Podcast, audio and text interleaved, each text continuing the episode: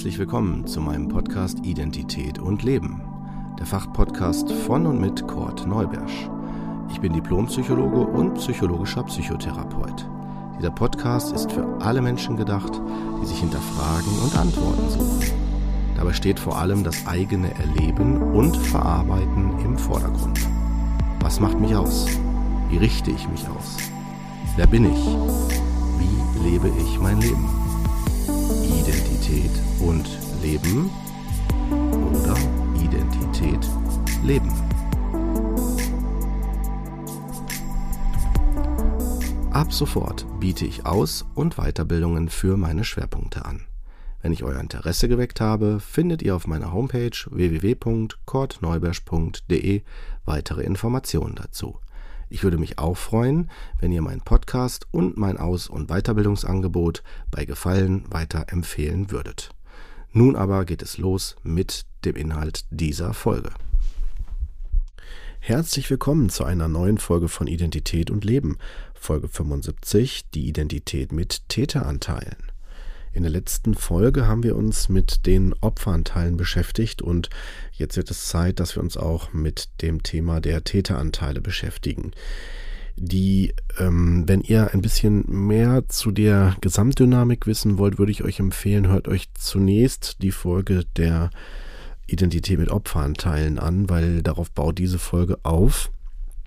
Denn ich bin, kann entweder durch Situationen, die für mich bedrohlich sind, und zwar nicht nur äußerlich durch körperliche oder ähm, ja, Gefahreneinschätzungen, die mein Leben bedrohen im, in der physischen Existenz.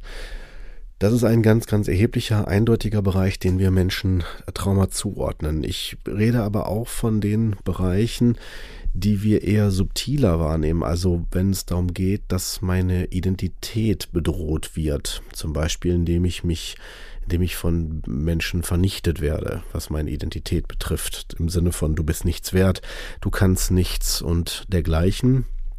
Das kann genauso zu diesen traumatischen Reaktionen führen. Man nennt das auch psychische Gewalt, nicht physische, sondern psychische Gewalt. Und ähm, die hat für mich jetzt als Traumatherapeut auch Trauma gleichwertige Auswirkungen, die ich zumindest in der Praxis sehr häufig beobachte, ähm, in Form von natürlich den bekannten Symptomen, die Trauma ausmachen. Von daher ist dieser Begriff Trauma nicht immer so eng zu fassen ähm, und wird auch tatsächlich diagnostisch ähm, primär an den Symptomen festgemacht. Und die Symptome sind ja Folgereaktion aus dem, was ich als Bedrohung erlebt habe. Und hier jetzt nochmal ganz klar gesagt, jetzt in Bezug auf Täterhaltung, ähm, jeder Täter traumatisiert automatisch sich mit. Das ist nicht anders möglich. Das möchte ich hier nochmal ausdrücklich sagen. Bedeutet also, wenn ich jetzt jemanden irgendein Leid antue oder Schaden zukommen lasse, kann das natürlich, wenn ich jetzt routiniert bin oder das so stark abspalte, für mich nicht spürbar sein. Das ohne Zweifel. Aber ich traumatisiere mich trotzdem mit, auch wenn ich es nicht fühle in dem Moment, auch wenn ich es nicht als solches wahrnehme. Menschen, die mit äh, Trauma zu tun haben, gehen wir jetzt nochmal kurz in ein Setting, das hatte ich letztes Mal mein, meines Wissens nach auch schon angerissen in Bezug auf Krieg. Wenn ich jetzt zum Beispiel ähm, als Soldat in den Krieg gehe und versuche, Schaden für mein Land abzuwenden, ich jetzt mal in so eine subjektive Sicht gehe, dann äh, werde ich durch jeden äh, Feind aus meiner Sicht, den ich töte, äh, versuchen, mein, meine meine Leute, meine Kultur oder wen auch immer ich verteidige, zu schützen. Und damit versuche ich das zu rechtfertigen. Aber wenn ich einen Menschen töte, wenn ich jemand Schaden zufüge, kann ich das nicht anders als versuchen, mir begreiflich zu machen, indem ich versuche, den äh, Feind in dem Sinne zu ähm, objektivieren oder zu stigmatisieren, dass ich ihn als böse darstelle oder als schuldig und dass es das rechtfertigt. Natürlich werden meine, mein Gewissen und all die anderen Phänomene, die das äh, Spüren und des Bewusstseins für mein Täter sein, für das, dass ich in die Handlung gehe, in die Verantwortung, äh, natürlich mit aktivieren. Und ich kann es entweder zulassen, dann könnte man auch sagen, bin ich in dem Bewusstsein, dass ich Täter bin. Es gibt ja auch Personen, die das sagen, ich bin mir voll bewusst, was ich da tue. Ich gehe da in voller Verantwortung rein. Stellt sich natürlich die Frage, warum macht man das? Ne, das ist jetzt, sei jetzt mal dahingestellt. Ich wollte jetzt hier keine moralischen Fragen beantworten, sondern mehr euch psychologisch erläutern, dass äh, gerade die Identifikation mit Täteranteilen eher mit der Täterhaltung verbunden sind. Und die Täterhaltung ist das, was in den meisten Fällen äh, ein Psychothriller ausmacht oder auch in jedem Tatort wahrscheinlich, also in den meisten zumindest zu finden ist und äh, was bei uns als Zuschauer oder Leser in entsprechenden Büchern genau das aktiviert, was wir wollen. Starke Emotionen. Weil immer dann, wenn ein Täter seine Anteile abspaltet, die sowas wie Gewissen, oder auch Schuldgefühle oder auch ähm, an der Stelle ein, Schamgefühl oder äh, auch an der Stelle ein Gefühl für, für was habe ich da getan, also generell Verantwortung zu übernehmen. Wenn das abgespaltet wird oder diese Anteile abgespalten werden, äh, führt das zu dem Umfeld in der Regel zu starken emotionalen Reaktionen, dass man sagt, wie kann man denn nur und wieso sagt man das denn so? Ne? Ich mache da mal Beispiele, wenn jetzt zum Beispiel ähm, ja, ein Täter bei vor Gericht sitzt und muss sich jetzt dazu rechtfertigen und der sagt dann zum Beispiel, ja, ich kann doch gar nichts dafür. Ne, das Opfer hat ja an der Stelle äh, mich ja auch provoziert oder ne, im Falle von vielleicht, dass man dann sagt, äh, warum hat das, das, das Opfer denn dann an der Stelle irgendwie bei sexuellem Übergriffen einen Minirock angehabt oder sich beidbeinig äh, auf meinen Schoß gesetzt, ne, als Kind. Ne, das sind so Dinge, ich will nicht zu stark in diese Settings reingehen, aber das ist so, dass man sich dann extrem als unschuldig darstellt. Oder nehmen wir etwas, was, sagen wir, früher als eine Legitimation für Gewalt gegolten hat, als es diesen Kinderschutz noch nicht gab, dieses Kinderschutzgesetz, ähm, als dann die äh, Personen, die ihre Kinder geschlagen haben, äh, häufig die Ausrede genutzt haben, es ist ja nur zu deinem Besten oder ne, du hast, äh, du hast ja, du hast mir keine andere Wahl gelassen oder ne, hätte ich das nicht gemacht, dann wäre vielleicht was ganz Schlimmes mit dir passiert. Also im Sinne von, wärst du vielleicht, würdest du kein guter Mensch werden. Und da gibt's unterschiedlichste Szenarien zu, die versuchen, meine Gewaltausübung zu rechtfertigen. Und ähm, in der Regel steckt dahinter das, die Psychologie, dass ich im Grunde genommen verleugne, diese Tat, äh, die Verantwortung für diese Tat zu haben. Dass ich dann eher sage, es ist die Gesellschaft schuld oder es ist das Umfeld schuld oder ne, bei Autounfällen, das ist dann die Stadt schuld oder ne, das ist dann vielleicht die Beleuchtung, die Umwelt, die Natur oder was auch immer schuld. Ich kann genauso die Angst, Scham und Schuldgefühle abspalten. Wenn ich das tue, wenn ich dann, ja, dann wirke ich auf mein Umfeld extrem un, unbetroffen. Ja, also bin ich, dann, dann würden auch ähm, unerfahrene, so will ich es mal vorsichtig formulieren, unerfahrene Personen im Außen denken, nein, das kann er nicht gewesen sein, das kann nicht der Täter sein, weil der müsste ja zumindest ein bisschen was fühlen oder spüren. Und ich kann euch sagen, als Traumatherapeut, nein, dem ist nicht so. Die Personen sind maximal in der Lage, die Dinge so abzuspalten, so aus dieser Identität auszusteigen durch eine, eine, einen Überlebensmechanismus, ne, ein, ein, eine Strategie, die ich, die ich in dieser Täterhaltung wählen kann, ähm, um für mich das zu wie soll ich das sagen, ja, um meine Psyche zu schützen. Dann will ich das nicht rechtfertigen, sondern eher nur erklären, wie so Dynamiken entstehen. In den meisten Fällen ist das auch vorgelebt worden oder an der Stelle ein genereller erstmal Schutzmechanismus. Also wenn ich das abspalte, dann spüre ich das nicht. Und fürs Umfeld wirkt das dann auch so eher nachvollziehbarer, dass man sagt, ja, nee, nee, Sie haben vollkommen recht, das war, wie entschuldigen Sie, dass ich Sie verdächtigt habe, ja, weil das einfach so authentisch wirkt, diese Abspaltung. Wenn ich sie als Abspaltung übrigens definiere, äh, klingt das natürlich als Hörer so, als wenn das bewusst ist. Ne? Das, äh, das möchte ich aber nochmal ganz klarstellen. Wenn wir jetzt bewusst in diese, in diese, in das Verstehen einsteigen, ist es ja genau das Dilemma, dass das, was ich hier so bewusst vermittel und für euch auch so bewusst nachvollziehbar wird, äh, nicht im Alltag bewusst ist. und das ist das Dilemma. Ich hoffe, ihr könnt mir damit folgen, wenn ich das so sage. Genauso ist es möglich, dass ich in einer so einer Haltung auch ähm, mich als unschuldig darstelle. Ich kann da gar nichts für. Kann auch sein, dass ich die Verantwortung ablehne, dass ich dann sage, ja, da muss erstmal vielleicht der Staat die Verantwortung übernehmen oder da müssen ganz andere erstmal die Verantwortung gezogen worden. Ich bin nur ein kleiner Fisch oder dergleichen. Ne, vielleicht demonstriere ich sogar noch, auch sogar noch irgendein gutes Gewissen, dass ich dann sage, ich bin doch sonst immer sehr wohltätig, also tu was für die Gemeinschaft, fürs Gemeindewohl und dann könnt ihr doch nicht mit mir so umgehen. Es kann, wie gesagt, auch, wie ich gerade schon deutlich gemacht habe, aber auch sein, dass ich die Schädigung runterspiele. Ja, also dass ich dann sage, ja, war doch nicht so schlimm, ne? Oder ich beschuldige beschuldige das Opfer, was ich gerade gesagt habe, ne? dass ich dann sage, so ist es selber schuld, wieso verhält sich das Opfer denn auch so?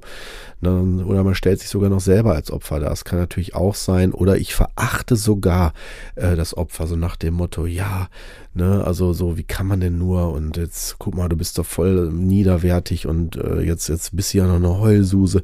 Also, dass es dann natürlich noch zu solchen Dynamiken kommt, also sich voll weiter in einer Täterstruktur bleibe, ohne dass mir das bewusst ist. Und ähm, Natürlich kann ich auch, ist auch eine Möglichkeit, das rechtfertigen. Das ist ja in Kriegssituationen so, dass ich sage, das ist jetzt ein ideologisch höher, höherwertiges Ziel, also wie ein Auftrag, dass ich an der Stelle etwas beschütze. Und dann legitimiert das auch, dass ich dann zum Beispiel verletze, zerstöre oder dergleichen. Ne?